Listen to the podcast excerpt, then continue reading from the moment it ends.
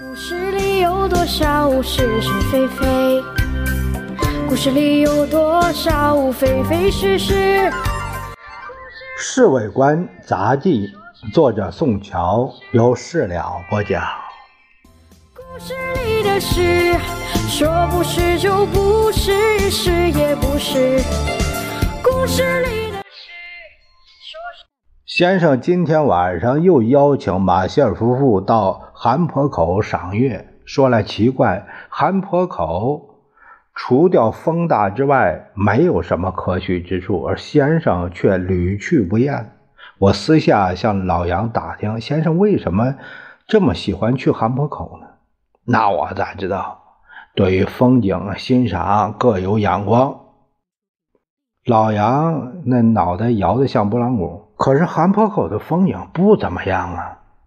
老李待在身边听我和老杨说话，他插嘴了：“我可知道先生为什么喜欢韩坡口？为什么呀？民国二十六年，先生在山上发表了焦土抗战的宣言以后，下山的前一天也是到韩坡口去了一趟。抗战不管怎样。”总算是得到最后胜利，因为先生便认为韩坡口是个吉利的地方。老李说的好像是有道理，那照你的说法，先生岂不是相当迷信了？哎，乞丐，先生迷信的事儿多着了。小陈，你知道先生为什么不穿西服？啊，不是因为他不会打领带吗？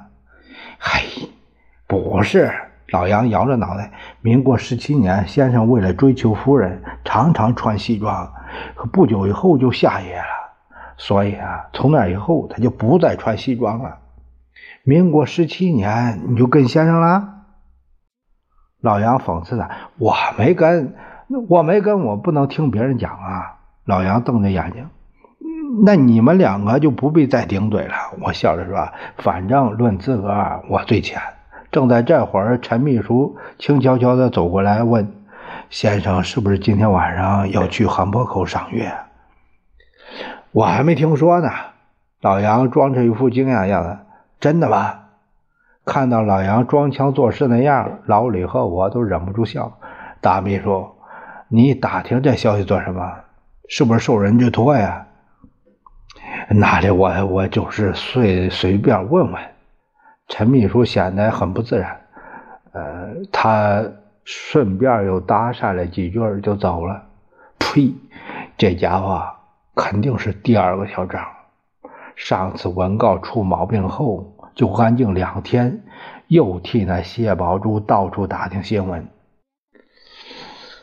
这也是当局者迷呀！女人的圈子一跳进去，你就不要再想摆脱了。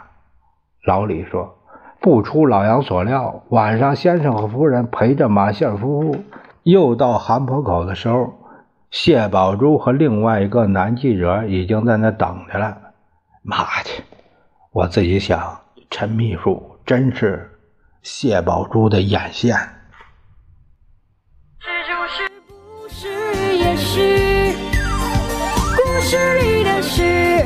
说不是就不是，是也不是。